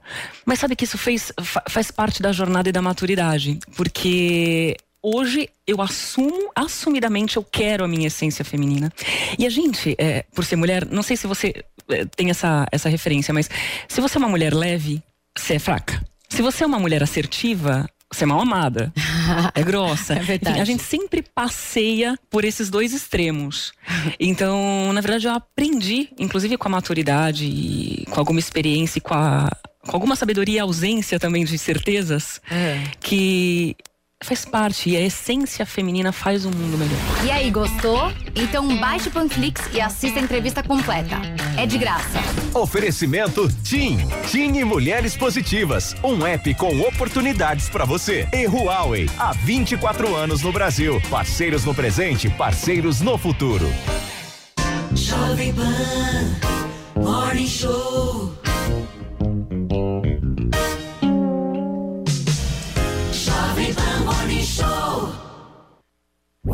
Informação, esporte e entretenimento. 24 horas por dia. Assista a Jovem Pan News na sua TV por assinatura. Pelo canal 576 na NET. Claro TV, Sky e DirecTV Go. Pelo canal 581 na Vivo TV ou pela Oi Play. E acompanhe também nas parabólicas. Fique bem informado na Jovem Pan News. Jovem, jovem, jovem, jovem. Chegou, tá no ar, vai começar. pode ter certeza. Chuchu Beleza. Chuchu Beleza. Oferecimento C6 Bank. Baixe o app e abra sua conta. Gente, posso falar? Abri uma conta no C6 Bank, né? Aí, menina, fui fechar a conta que eu tinha no outro banco, você não acredita? Gerente só faltou chorar pedindo pra eu ficar, né? Ficou falando que ia zerar a tarifa, ficou fazendo promessa. Falei, gente, parece ex levando fora, né? Aí eu virei pra ele e falei, amor, desculpa, mas a fila andou, tá? Agora eu tô em love com o C6 Bank. Ah, parece maluca, né? Não, sério. Com o app eu consigo cuidar das minhas aplicações, que eu fico me achando, né? Pedir cartão pra viagem internacional e até abrir uma conta pro Leozinho. Ou seja, não preciso de mais nada, tá? Não, tô tão em love com o C6 Bank que eu já falei até pro meu marido. Se ele bobear, eu dou um pé na bunda dele e caso com esse aplicativo. Pelo menos esse não vai ficar reclamando na hora que eu gastar, né? Aliás, pelo contrário, vai me dar pontos pra eu trocar por passagens aéreas, produtos. Vai lá, amor. Abre agora uma conta no C6 Bank.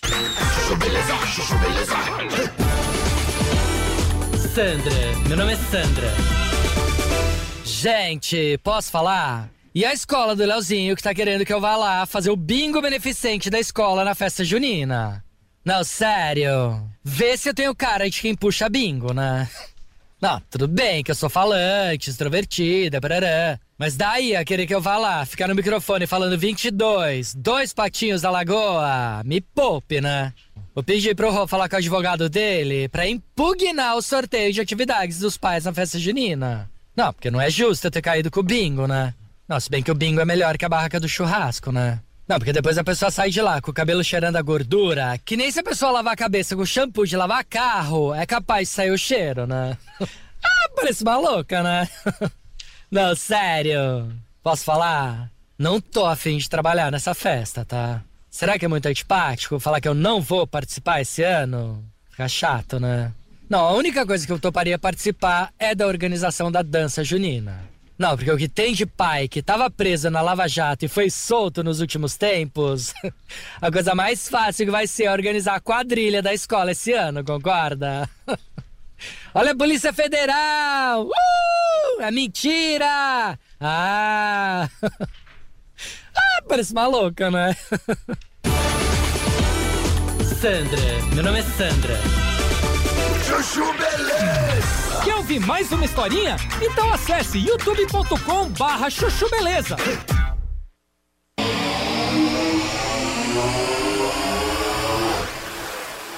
Está mais ainda no judiciário e na mídia que impõe um medo na população de dar a sua opinião verdadeira. Drilinho, Se nós você- estamos ao vivo aqui na Jovem Pan News, são 10 horas e 51 minutos, conversando um pouco sobre essa nova Datafolha divulgada no último final de semana, que justamente mostra que metade dos brasileiros é a favor das cotas raciais e 34% contra. O que eu favor. estava dizendo é, essa pesquisa não tem a menor credibilidade e tá, desta vez não é apenas culpa do Datafolha, que por sua vez já é tendencioso para pautas progressistas racialistas. Você que não é tendencioso. A população hoje, quando é pesquisada, grande, pro- provavelmente, muito provavelmente, ela tem medo e tem receio de dar sua opinião verdadeira. Porque quando você se coloca, por exemplo, nesse caso, contra cotas raciais, o que, que o cara tem medo? Ser considerado racista, ser ser considerado fascista, ser considerado um retrógrado, reacionário. Porque o que que o judiciário está mandando a mensagem? Se você fala qualquer coisa contra as urnas, você é considerado um antidemocrata. Se você fala que vai votar no Bolsonaro, você está considerado um nazista. Você é constrangido pelos seus amigos. Em última instância, como o racismo é um crime no Brasil, se você fala contra cotas raciais, o cara pode se sentir tolhido. Fala, não, vai que eu falo alguma coisa e isso vai dar alguma proble algum problema para mim no futuro, quando eu tiver que ganhar um emprego, quando eu tiver que trabalhar em algum lugar, quando eu tiver, sei lá, a possibilidade de, de um processo na, na- na minha canga, nas minhas costas. Tem isso. Então a pesquisa é toda fraudulenta, não pelo mérito ou demérito do Datafolha, mas também pelo receio da população, que hoje que a gente infelizmente vive numa ditadura tanto do judiciário quanto do politicamente correto, que é uma ditadura pior ainda, que causa uma autocensura nas pessoas. Agora, sobre o mérito da questão, Deixa eu, eu te fazer repito, uma pergunta. diga lá, faz. Não, é uma pergunta é, buscando entender mesmo, porque essa lei de cotas é uma lei Ah. de 2012. O Sim. Bolsonaro tem a mesma posição que a sua em relação Tem, a isso? tem. Mas não aplicou isso no governo. Porque Pode no ser. governo dele ele deixou Pode ser, absolutamente porque a- intacto mexer num vespeiro é complicado, você mexe com interesses, movimento negro. muito difícil o cara já, é- já tem processos falsíssimos que envolvem ele como racista, só porque ele falou da, da quantidade de arrobas que pesam o homem lá no, no, no, no- no- no- Enfim, ou seja, isso é um vespeiro para ele que pode incidir. Como incide na população do Brasil um certo tipo de receio de você dar a sua opinião legítima, como eu vou dar aqui. Por que, que não é, é uma besteira cota racial? Porque você pode transmutar isso numa coisa muito simples. Cota social. O problema da cota racial é a questão da ascensão dos negros na economia, que eu concordo, desde a abolição da escravatura, que foram jogados ao léu. Isso eles têm toda a razão. Mas se você identifica a negritude com a pobreza, você cria um elemento racial ruim assim. E se eventualmente os negros, a população de pele mais escura, são mais pobres e são de fato, você faz uma cota racial, uma cota social. também. Por que, que não é, é- é salutar fazer uma cota racial? Porque o Brasil é. Essencialmente, pela milionésima vez, o país mais miscigenado do mundo. 90% da população tem sangue negro na população. Eu, por exemplo, minha bisavó era negra,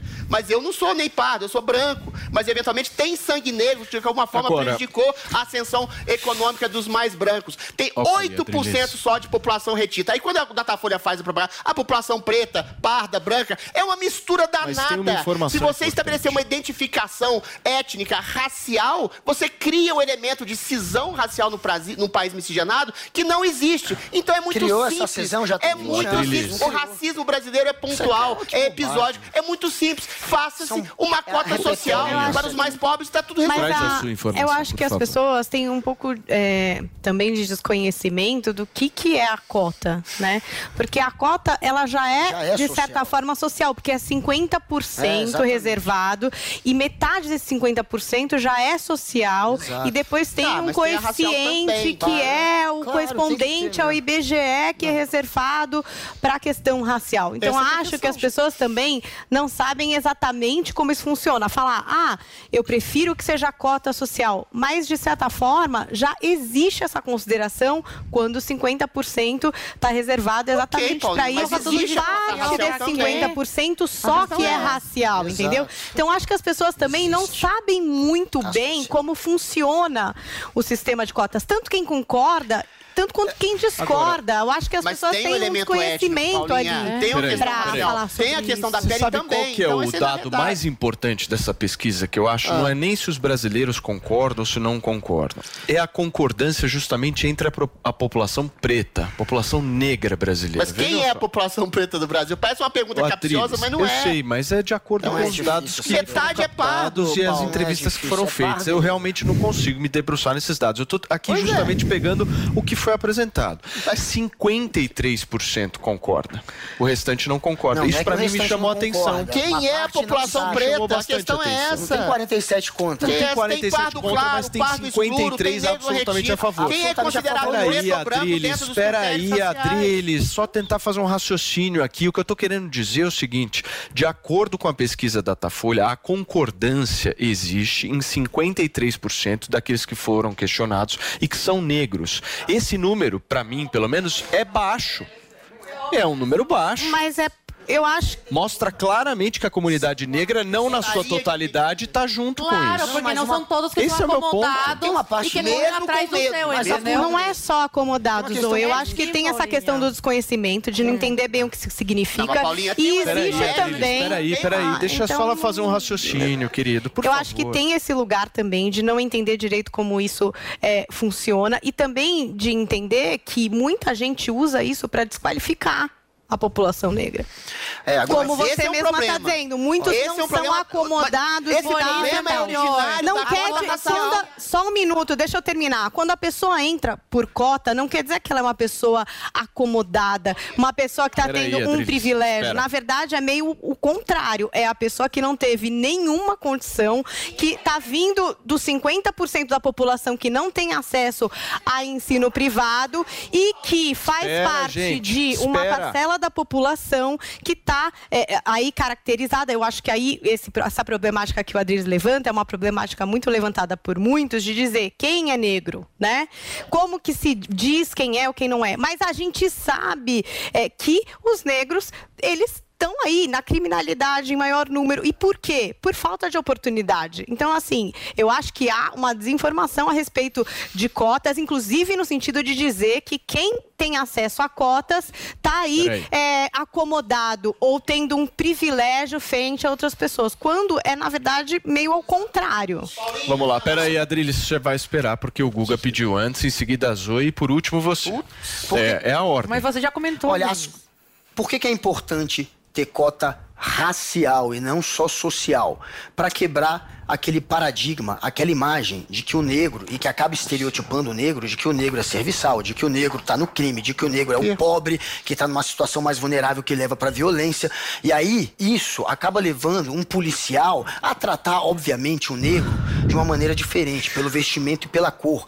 E o Adrilles, inclusive, reforçou isso um tempo atrás, dizendo que é natural a gente é, julgar a pessoa pelo modo como anda. E eles são julgados pela cor da pele. Não é isso acontece isso, na prática. É então, para você quebrar esse tipo de paradigma, você precisa ter negros em posições de destaque. Então, você não tem que fazer uma cota racial só para quem não tem grana, que seria social junta. Você tem que pegar também um negro que tem grana, que teve condições e que vai e que pode entrar pela cota e colocar ele lá dentro. tanto de negro ter uma posição de destaque depois. Eu tô, peraí. Então, a prática é essa. A gente precisa quebrar paradigma, é assim que quebra. E tá quebrando? Tá. Tá funcionando? Tá. A gente tinha antes 2,2% de negros se formando.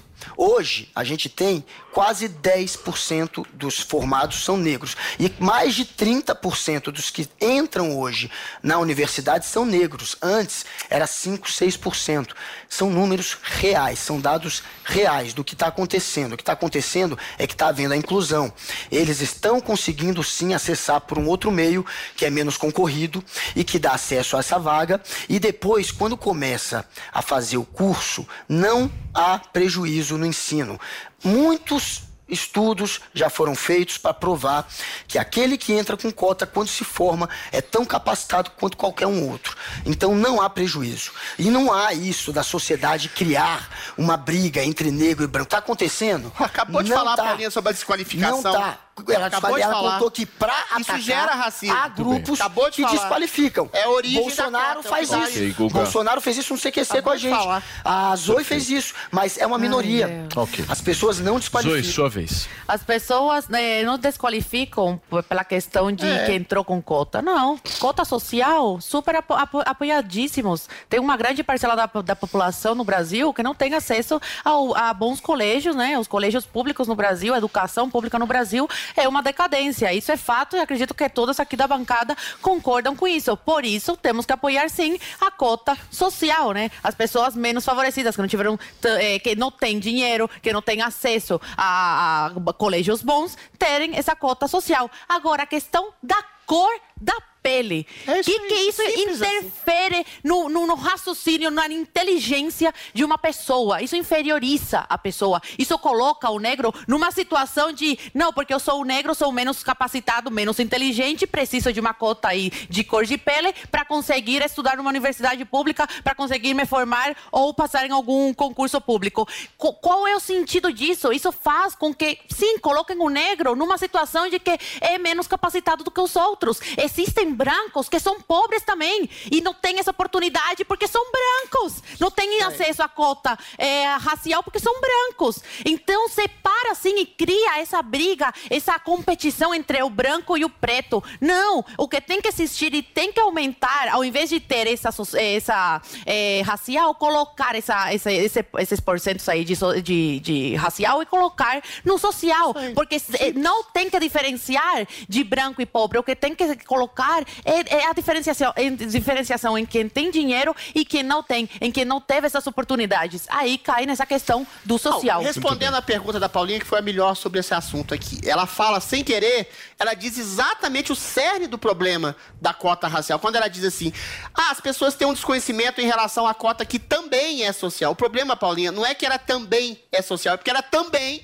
é racial. E aí você, quando você fala assim que essas pessoas estão desqualificadas exatamente pela cota, é esse o elemento étnico de cor de pele, da questão da negritude, que entra na fomentação de um preconceito. Falar, ah, aquele ali é cotista. E quando você identifica o cotista como um negro, você fomenta o racismo. Aí você cria, ah, aquele ali entrou exatamente por causa da cor da pele e não pelo mérito que ele tem. Na quando você cria só, né? uma cota social, quando você cria tá uma cota isso. social, eventualmente você vai qualificar todo mundo, que se todo mundo é preto, pardo, cafuso, caboclo, índio, como você tem essa miscigenação intensa no Brasil, você não vai criar um tribunal racial para ver o tamanho do nariz, o tamanho do lábio, a, a- a tipificação da cor, a graduação da cor, e esses elementos fomentam mais ainda racismo. Todo mundo, todo mundo aqui concorda que eventualmente a população mais negra, mais parda, mais escura do país, por causa da escravidão, mais uma vez, jogou os negros na, na, na, na, na, na- na- na marginalidade, sem o auxílio ah, ah, do Estado, eventualmente criou uma população pobre mais escura. Pode ser mais pobre, mais escura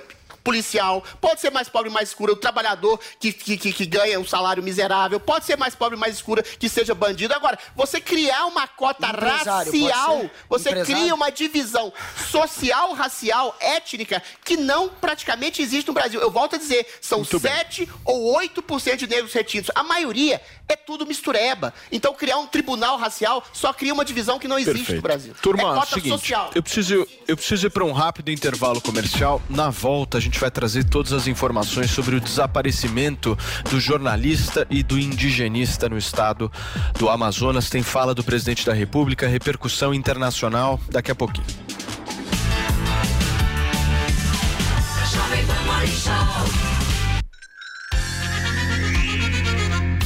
A Jovem Pan apresenta Conselho do Tio Rico. Senhoras e senhores, Daniel Zuckerman e tio Rico, este é o conselho aqui na Jovem Pan. Ô tio, você não sai da Boa Vista, cara. Você me tirou de lá. Agora, eu tô. Acabei de pousar, porra. A Boa... Você conhece a Boa Vista, Porra, né? a, a turma que você me apresentou, o Hélio, o Benchimol, a turma que não sai de lá, Orovitz, tá dando o nome do- dos vizinhos que reclamam muito quando você aumenta o som lá. Eu boto bolero de Ravel, três da manhã no talo. Os caras reclamam. Tá Os bom. caras fizeram de quadra de beat tênis agora, depois vai, vai, vai apagar tudo. Aí me ligam, falou, vai te multar. Falei, bota duas multas aí que a gente paga com prazer que essa música maravilhosa. Aí eu mando uma pizza pra turma lá, os caras adoram. Eu gosto que você gosta de ir lá no Fazano de vez em quando, toma café falar, com ele Horn. A gente brinca muito com a Boa Vista, pô, não sei o quê, tem os caras que se acham e tal. Mas é uma infraestrutura do grande Verdade. cacete. É difícil achar um lugar no mundo que você tem uma O infra pôr tão do sol que você me mostra lá é incrível, vai, Geralmente no pôr do sol eu já tô com duas petrus ah, no- na cabeça. E aí o pôr do sol a gente E sai bate. pra andar de bicicleta. A gente bate palma. Minha mulher adora bater palma pro sol, Zuki. Outro dia eu olhei, ela tava batendo palma pro sol. Eu falo, Mas depois de "Cacete." duas Petrus, né? Ela gosta de champanhe. Enfim, a Boa Vista tem uma arquitetura maravilhosa, adoro. Os caras são bons, hein, meu? Putz, Cidade Jardim. E se deram bem na pandemia, Muito. Quanto que valorizou seu terreno? Um dia você vai contar pra Você gente. sabe que eu comprei dois terrenos? Aí ele comprei por, porque eu não gosto de vizinho. Uhum. Eu falei, bom, vou comprar isso aqui e deixar parado. Aí outro dia me ligaram e falou, ó, a gente quer comprar. Tá. Falei, não, não vende, não, mas a gente paga bem.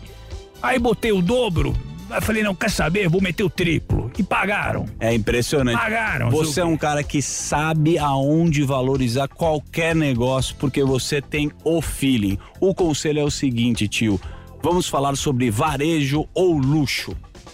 Você me falou desse feeling agora? Sabe o que, que é o feeling? É andar na rua, Zuki. Tá. Eu gosto de sentir as pessoas na rua. Olhar no olho. Olhar no olho. Às vezes dá um pouco de raiva, mas não tem problema. A gente vê as pessoas no olho, entendeu? E o mercado de luxo, ele é muito concentrado. Muito. Você pega a Louis Vuitton, você pega outras marcas, são muito concentradas. Então é difícil você entrar nesse mercado com uma empresa nova. Geralmente são empresas grandes, antigas, etc e tal. E o dinheiro tá no fluxo, tá no varejo, tá no Legal. sho- Você pega o aluguel desses shoppings periféricos, tipo Aricanduva.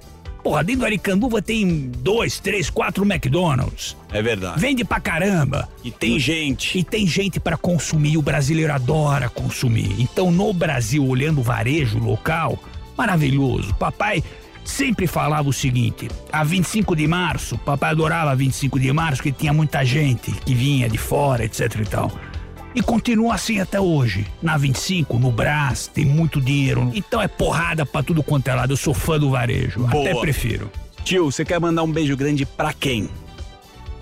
Zeco. Pro cara que idealizou a Boa Vista, o Zeco Auriemo. Grande Zeco. Do zero a uma fazenda Boa Vista gigantesca. Um beijo Gê- grande pra ele. Zeco, beijo grande. Esse foi o conselho do tio Rico aqui na Jovem Pan. Conselho do tio Rico. Jovem Pan Morning Show.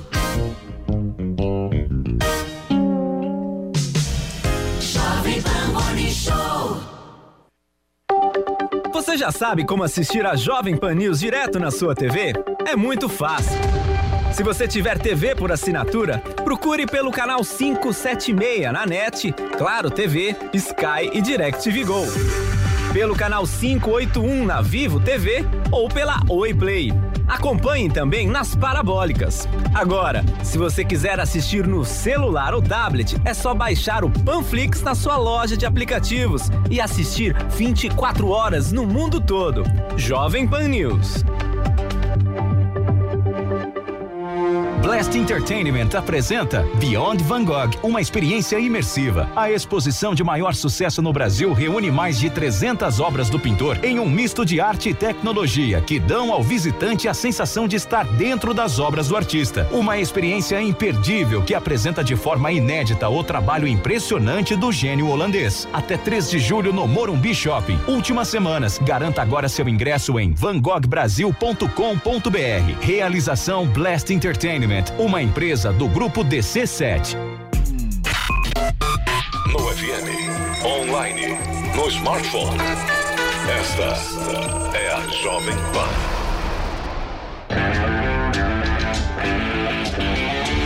Chegou a hora de você começar a diversificar seus investimentos e você não sabe como fazer. Não entende muito de mercado financeiro, mas tem interesse em aprender. Quer sair da poupança? Então não perca a oportunidade. Eu preparei o melhor curso de indicadores financeiros do Brasil, pensando em pessoas como você. Acesse a newcursos.com.br, use o voucher Vai Brasil e compre o curso Toro de Ouro em 12 vezes de menos de 75 reais. N I U cursos.com.br e bons estudos. Vai, Torinho!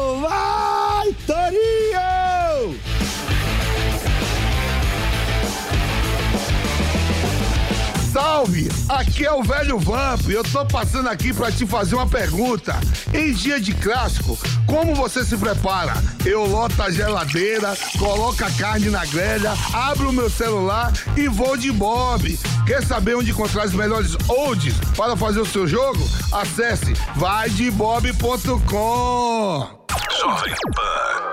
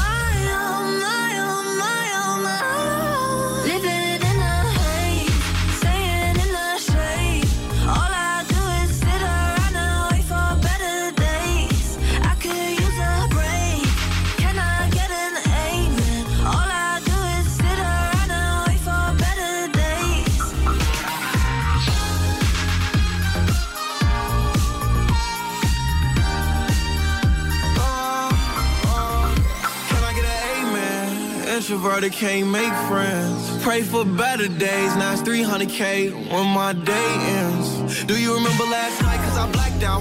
In that all white dress with a back out. Said be careful with a heart cause it's fragile. And thinking about her past make a lash out. See with me, it ain't no worries at all. Any problem, I be there in one call. If we locked in, you my dog. Finna you hang pictures on my wall. Roll one, let's get high tonight. Backseat, Maybach, lavish life. With the stars like a satellite. AP on my arm and it's shining bright. Living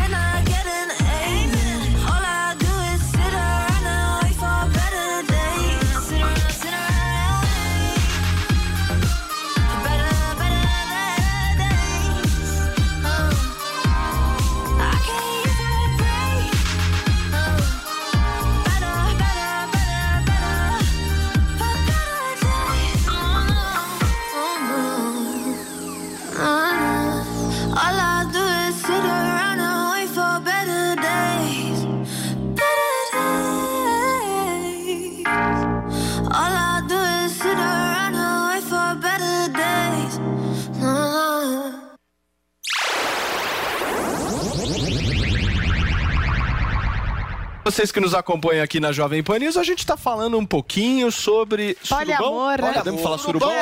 Poliamor. Surubão matrimonial. Não, poliamor é Poliamor. diferente do Poliamor. surubão, né? Poliamor. Vamos lá. Olha, sacanagem. Suruba com afeto e Sabe qual é o problema do poliamor? É esse, que a galera faz essas piadinhas.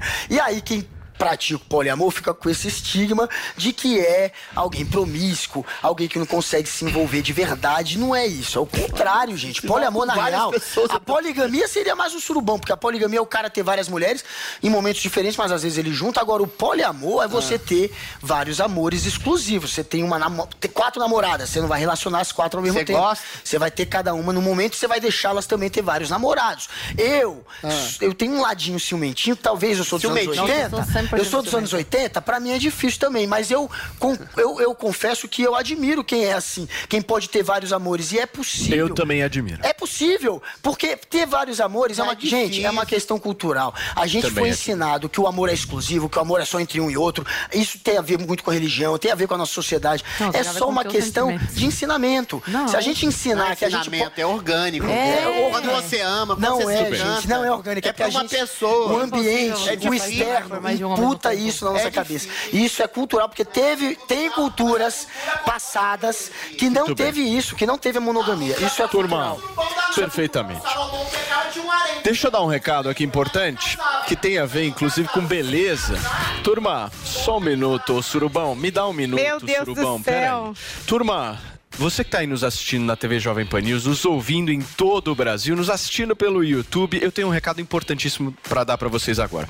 Anota o número que eu vou falar, 0800 020 1726. Eu tô aqui com o nosso querido Andrade, nosso grande Andrade, da Ervic, que traz aqui um produto fenomenal que a gente já vem anunciando há muito tempo aqui no Morning Show, que é o Hervic.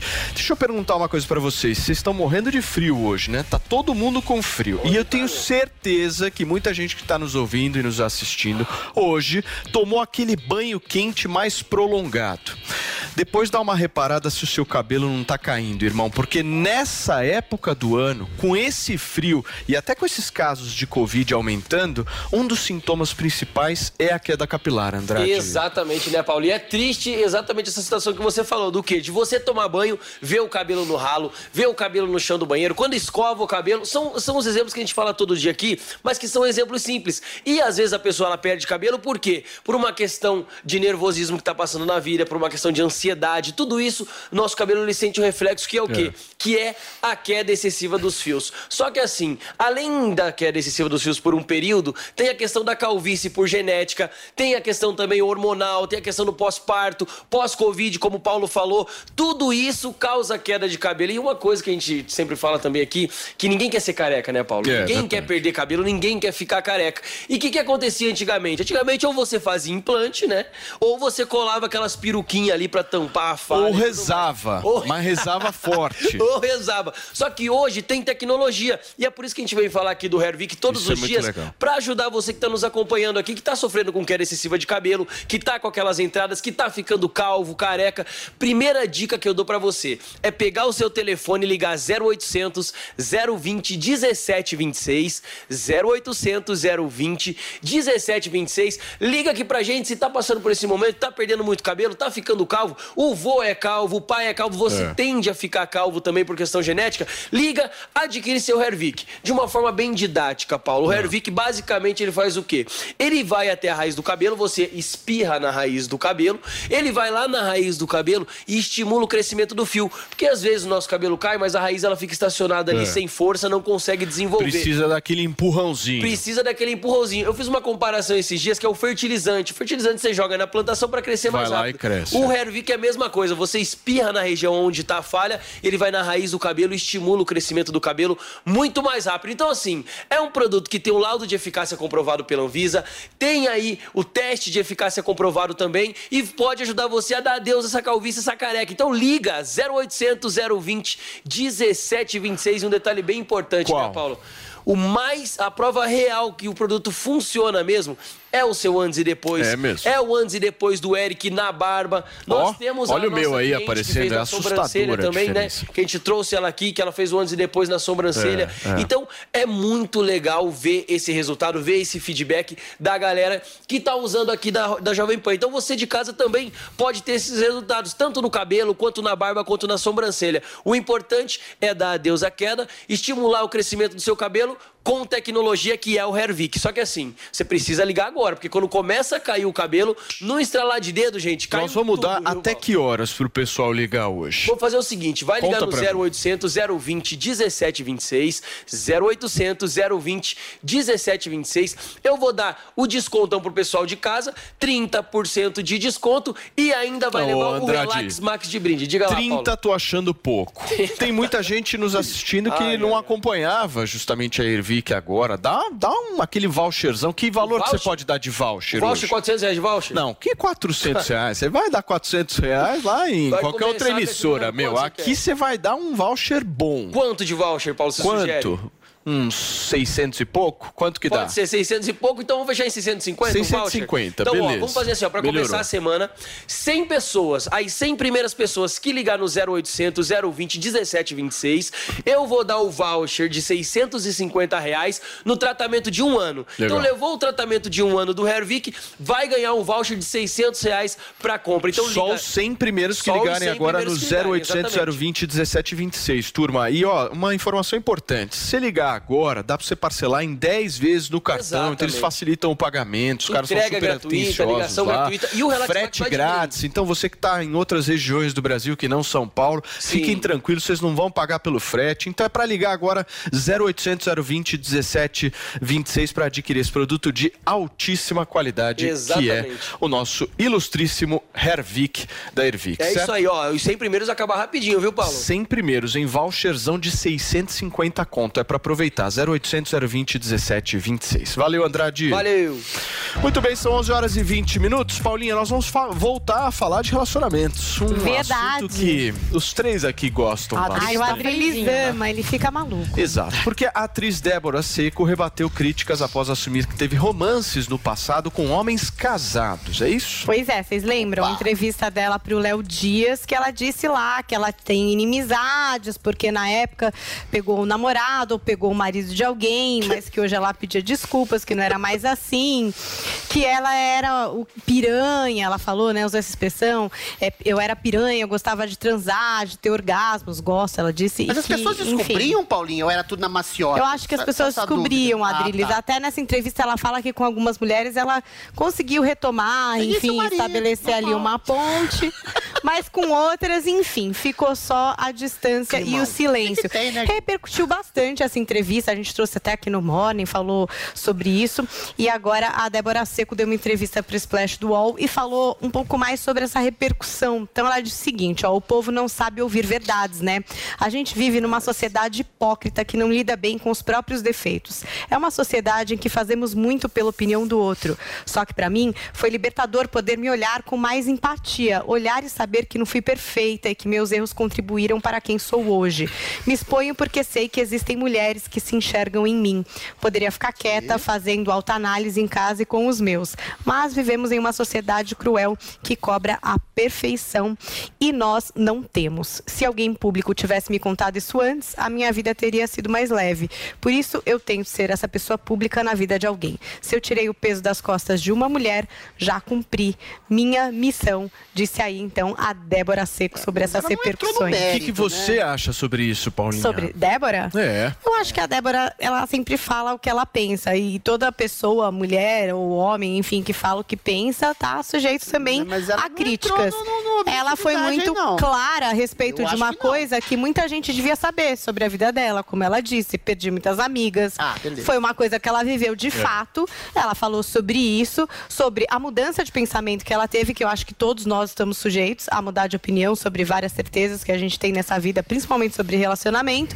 E ouviu aí o que as pessoas falaram e é verdade. É, mas- De fato, as pessoas gostam de pregar uma coisa muito certinha, muito correta, não gostam muito de falar sobre escorregadas e coisas que de fato não estão dentro aí da moral, né? Por exemplo, pegar o namorado, o marido de uma É que amiga, uma que coisa que, pega. não é, né? Ah, que legal que você fez isso. Mas se ela resolveu falar, ela falou, acho que muita gente de fato pode ter se espelhado na situação dela. Agora, não sei se se inspirado, assim, nesse sentido, acho que não, não sei. Não. Se traz uma leveza saber que a Débora Seco já pegou. Você acha que Mas traz? você, não sei. você falou que ela não foi no centro da questão, por Não quê? foi, não foi. Olha, eu já disse aqui, falei que às vezes o cara que se diz conservador carola é porque ele não teve oportunidade, entre aspas, de pecar ou ficar com outras trás. pessoas. E Quando você não tem muito dinheiro, não tem muita beleza, muito poder, muito carisma, você acaba se casando com alguém ficando com aquela pessoa por falta de oportunidade de outras pessoas virem até você. E você, eventualmente, às vezes aquela pessoa que você se casou não é a pessoa certa da sua vida, você tem a tentação, não é uma questão de pecado, tudo bem querer amar, era amar também, mas às vezes tem uma pessoa que se alinha mais a você, cada relação que você tem é a promessa da possibilidade de uma relação eterna. Então, quando a pessoa tem muitas oportunidades, como é o caso da Débora Seco, deve ter muita gente desejando, gostando, querendo ficar com ela tem várias possibilidades de eternidades. Agora, pontualmente, o que ela fez, aí sim, aí é da ordem de uma promiscuidade no sentido moral do termo. Porque se você tem várias oportunidades e facilidades e promessas de eternidade, pessoas te desejando, não quer dizer que você tem que exatamente pegar namorado e marido de amiga. É lógico que a Débora C conhece dezenas de milhares de pessoas ao longo do ano, porque necessariamente ela teria que ir ao encontro do namorado de uma pessoa que é próxima sua. Aí sim resvala numa questão de caráter. Ela diz que se arrependeu? Se arrependeu. Uma coisa é você ter uma miríade de possibilidades de você se casar, de você ficar com uma pessoa, ou ficar com uma pessoa a cada vez se você não se quer, eh, não, não, não, não, não quer ficar com uma pessoa só pelo resto da vida. Outra coisa é você ir atrás do namoradinho da amiga. Isso é feio. Você sabe o que Isso eu é mais feio. gosto Se ela se arrepende programa? fundamentalmente, ela deveria dizer explicitamente: olha, não é só uma questão de desejo incontrolado que a gente tem, que todo mundo tem, a gente é Ô, espiritual e sexual. Eu, que eu fiz foi muito grave. Eu peguei o marido da amiga, peguei lá o Arthur Jolie, marido da Paulinha, e peguei ele e falei: Paulinha, peguei seu amigo. Isso é mais feio. Não Deixa é eu te falar um negócio. Sabe uma coisa Aí que é é interessante no nosso programa? aí. É você dando dica de relacionamento. Mas eu sou ótimo. Claramente. Você não É, sabe. é, tá é falando super assim, minha normal. vida. É A vida perfeito. amorosa dele é, perfeito. super agitada. É perfeito. A sua vida amorosa é um agitada. assim Todo dia ela chega na redação. É é Ontem me encontrei a com essa dele. menina. A Amanhã eu vou com essa. Ou, Não, não faz isso não. Não tô fazendo Ah, isso não. Tá, tá, tá. Não faz não, não. Ela é fiel, ela é fiel, ela é fiel. Sou fiel uma a cada vez. Não, é, é, Mas não pego namorada de amigo. Mas Isso tem questão psicológica. Conscientemente, não. Tem questão psicológica É. envolvida nisso. Tem pessoas que, que tem isso que é da cabecinha Mas é dela. patológico, assim, né? É, é patológico. Peraí, aí fa- vai no psicólogo, faz acompanhamento, tem toda essa questão também. Então, às vezes, não é nem mau caratismo. Às, vezes é coisa da cabeça mesmo que tem que ser tratado. Gostar do namorado da amiga é... Não, não, isso, isso É- aí é, é uma obsessão? não, mas tem, tem casos, Sei Adriana. não. Existe- Acontece, Não, eu não tô não falando é que eu só a Débora aprovo. Seco, Eu não gente. aprovo. Eu vezes. acho erradíssimo É. isso. Agora, tem que ter, tem essas exceções que é psicológico, é patológico. Tem que ir no psicólogo, fazer o acompanhamento e tudo. Existe. Ah, então, sei não. tô eu roubo é psicológico. Eu gosto de roubar porque eu tenho uma disfunção. Vai, é Agora, coisa. agora, ok, ela tá falando do passado Deus dela. É. Agora na entrevista Cola e não. por outras decla- de- declarações que ela vem dando, ela se arrepende desse passado dela, mas ela não o nega, ela aceita que ela fez isso sim, pede perdão, está arrependida, é isso que eu acho legal. Mas chama as pessoas de Agora, Peraí, Adriles, peraí. né, Mas O Por quê? Adriles, desculpa, mas a gente eh, tá no meio que as pessoas são muito hipócritas. Não, tem pegar a tem namorada de vários amigo, homens que isso se, é dizem comum, que se dizem conservadores, que enchem a boca pra falar que são conservadores, que tem uma família linda e maravilhosa e por Ficar trás com outras panos, pessoas é uma coisa, bastidores- pegar a namorada de amigo é outra. Não, Ah, ok, o Adriles, limite da traição ok, ela Vamos errou. acelerar, Não, não é. Pode Acelera. até O limite Acelera. da traição Pode é ser esse. compulsivo. Ela errou, errou. Mas Ela tem errou. muita gente que enche a boca pra apontar o dedo É, e trai a mulher. isso Deixa a mulher em casa e vai e trai a mulher. Então existe Quem isso. aponta de alguma forma tá É, apontando três tá- dedos muito pra bem Meu disso. ponto é o seguinte, a, a, a agora Débora de- Seco pode ficar com o que ela quiser. Calma. Por que, que ela vai Um ficar tweet. Chega, Adriles, por favor. Pro Adriles há uma chega. ética na traição. Você pode trair desde que não seja com a mulher do teu amigo. Aí já é demais. É, Gente, olha só. É, o, o que eu vejo dessa história é o seguinte: Vai, boa, se fosse boa. um homem traindo e contando a história, não iam pegar tanto no pé. Iam Não, pegar um pouquinho. não, iam sim. Muito mas a mulherada, pior. A mulherada é muito mais cobrada. Tá sendo cobrada porque é mulher. É mulher mostrando, faço o que quero. Bem. Peguei Ai, mesmo. E os homens enchem o saco. Paulinha, tweets. Vamos para os nossos tweets, porque os twitteiros ficaram malucos com o poliamor. Eles, olha, o Augusto disse, hashtag quero ajuda para. Explica isso de poliamor para o plano de saúde na hora de incluir os dependentes. Pois é, né? Qual será a proteção legal aí para de repente ter uma família com É cinco, seis pessoas Cuidado. nesse poliamor todo? Caleb também participou. Poliamor não conseguiria lidar com as policrises, poli-DR, poli-mau humor, poliparentes. Não, obrigada. Tô satisfeito com a TPMs. Ia participou com a gente o Caleb e tantos Várias outros nosso Twitter. Muito bem. Turma, nós vamos encerrando por aqui com o seguinte ensinamento. Cuidado ao apontar o dedo para uma pessoa, porque tem três dedos Não, nem, voltando nem se eu para você. as namoradas dos meus amigos me dão. Tome muito cuidado ao apontar para outra pessoa. Tchau, Drilinho. Aqui é o seguinte, é guia de relacionamento com o cara que mais pega em São Paulo. Ar. Pega ar. Pega ar. Ó, Sérgio Moro vai falar amanhã. O Dória falou hoje, Sérgio Moro fala amanhã o que, que ele vai fazer, hein? Ô, Moro, não é candidato não, hein? Senão vou perder dinheiro, hein, meu? Tchau. Jovem Pan Morning Show.